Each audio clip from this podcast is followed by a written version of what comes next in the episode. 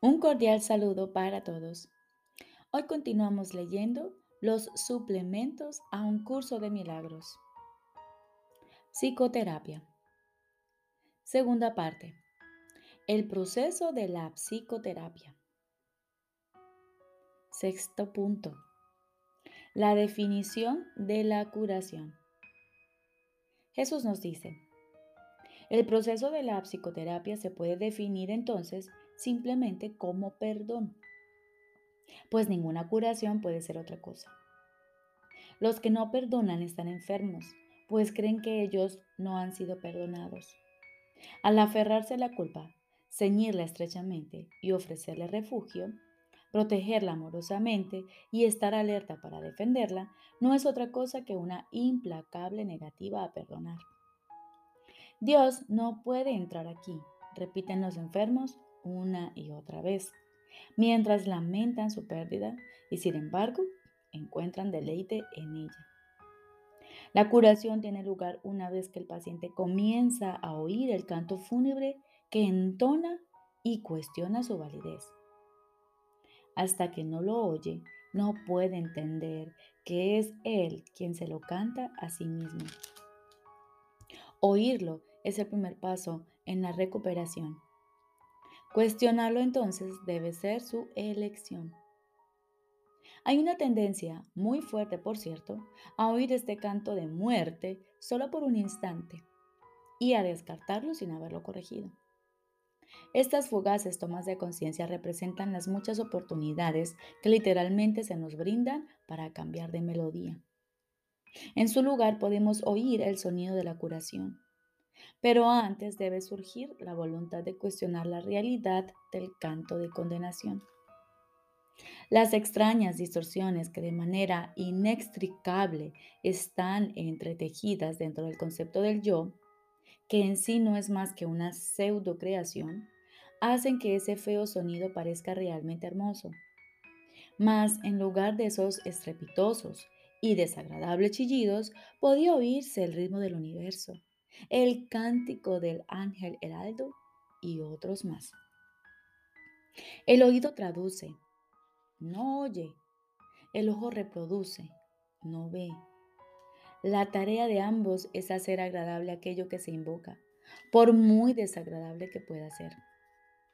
Responden a las decisiones de la mente reproduciendo sus deseos y traduciéndolos a formas aceptables y placenteras. A veces el pensamiento que hay tras la forma se deja entrever, pero solo por un momento, y la mente se asusta y comienza a dudar de su cordura. Mas no permite que sus esclavos cambien las formas que contemplan ni los sonidos que oyen. Estos constituyen sus remedios, sus protectores contra la demencia. Estos testimonios que los sentidos ofrecen tienen un solo propósito, justificar el ataque y de esta manera conservar la falta de perdón sin que reconozca, sin que se reconozca como tal. Cuando se la ve sin disfraz resulta intolerable. Sin protección no podría perdurar. He aquí donde se atesora toda enfermedad, pero sin reconocer que es así. Pues cuando una falta de perdón no se reconoce, la forma que adopta la hace parecer algo distinto. Y ahora ese algo distinto, entre comillas, lo que es lo que parece aterrorizar. Pero no es el algo distinto lo que puede ser sanado. No está enfermo y no necesita remedio alguno. Concentrar tus esfuerzos curativos en ello es inútil. ¿Quién puede curar lo que no está enfermo y hacer que se recupere? La enfermedad adopta muchas formas y lo mismo hace la falta de perdón. Las formas que adopta una no hace sino reproducir las formas que adopta la otra, pues son la misma ilusión. Tan fielmente la una se traduce a la otra, que un estudio riguroso de la forma que adopta una enfermedad revela claramente la forma de falta de perdón que representa. No obstante, ver esto no produce una curación. Esta se logra mediante un solo reconocimiento, que únicamente el perdón cura una falta de perdón y que solo una falta de perdón puede ser el origen de cualquier clase de enfermedad. Darse cuenta de esto es la meta final de la psicoterapia. ¿Cómo se alcanza? El terapeuta ve en el paciente todo aquello que él no se ha perdonado a sí mismo. Y de esta manera se le da otra oportunidad de verlo, reevaluarlo y perdonarlo. Cuando esto ocurre, ve sus pecados desaparecer en un pasado que ya no está aquí. Hasta que no lo haga, no podrá sino pensar que el mal los asedia aquí y ahora. El paciente es la pantalla sobre la que el terapeuta proyecta sus pecados y esto le permite poder deshacerse de ellos.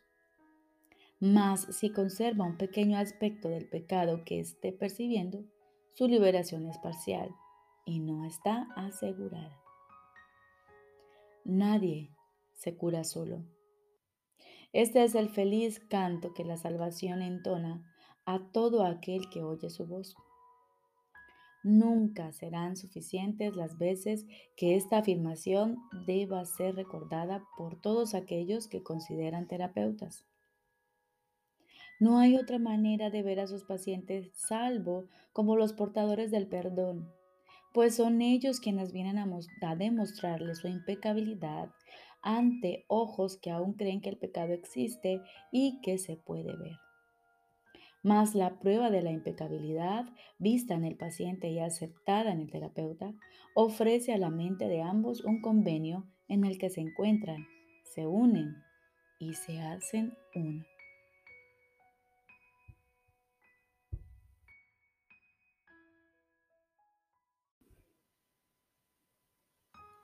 Ahora continuamos con el libro de ejercicios. Noveno tema especial. ¿Qué es el segundo advenimiento? El segundo advenimiento de Cristo, que es tan seguro como Dios, es simplemente la corrección de todos los errores y el restablecimiento de la cordura. Es parte de la condición que reinstaura lo que nunca se perdió y restablece lo que es eternamente verdad. Es la invitación que se le hace a la palabra de Dios para que ocupe el lugar de las ilusiones. La señal de que estás dispuesto a dejar que el perdón descanse sobre todas las cosas, sin excepción y sin reservas.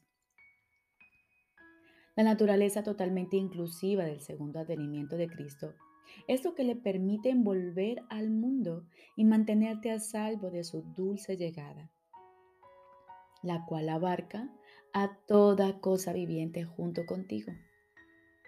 La liberación a la que el segundo advenimiento da lugar no tiene fin, pues la creación de Dios es ilimitada.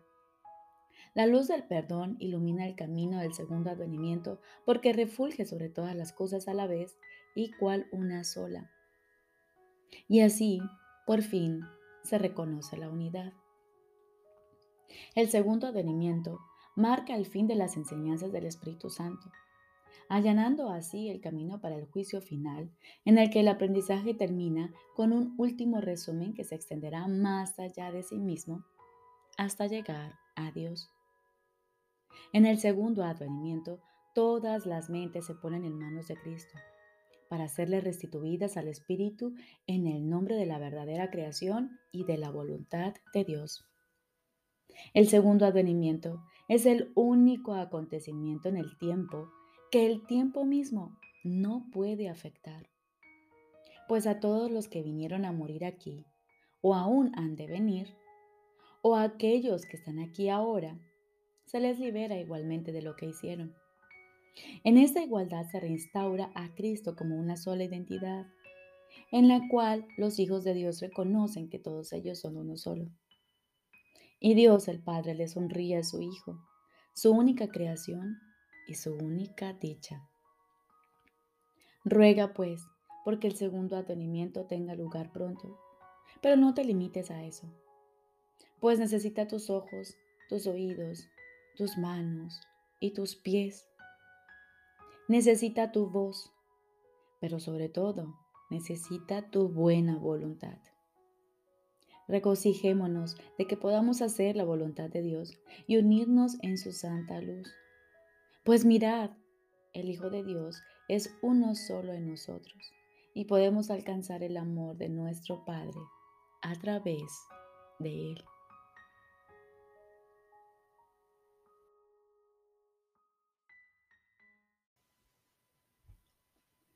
Lección número 304 que mi mundo no nuble la visión de Cristo. Que mi mundo no nuble la visión de Cristo. Solo puedo nublar mi santa vista si permito que mi mundo se entrometa en ella. Y no puedo contemplar los santos panoramas que Cristo contempla a menos que utilice su visión. La percepción es un espejo, no un hecho. Lo que contemplo es mi propio estado de ánimo reflejado afuera. Quiero bendecir el mundo contemplándolo a través de los ojos de Cristo. Y veré las señales inequívocas de que todos mis pecados me han sido perdonados. Tú me conduces de las tinieblas a la luz y del pecado a la santidad. Déjame perdonar y así recibir la salvación del mundo. Ese es tu regalo, Padre mío, que se me concede para que yo se lo ofrezca a tu Santo Hijo, de manera que Él pueda hallar tu recuerdo y el de tu Hijo, tal como tú lo creaste. Hoy, como todos los días, aquieto mi mente para escuchar la voz de mi Padre, pues estoy seguro de que Él me hablará y de que yo le oiré.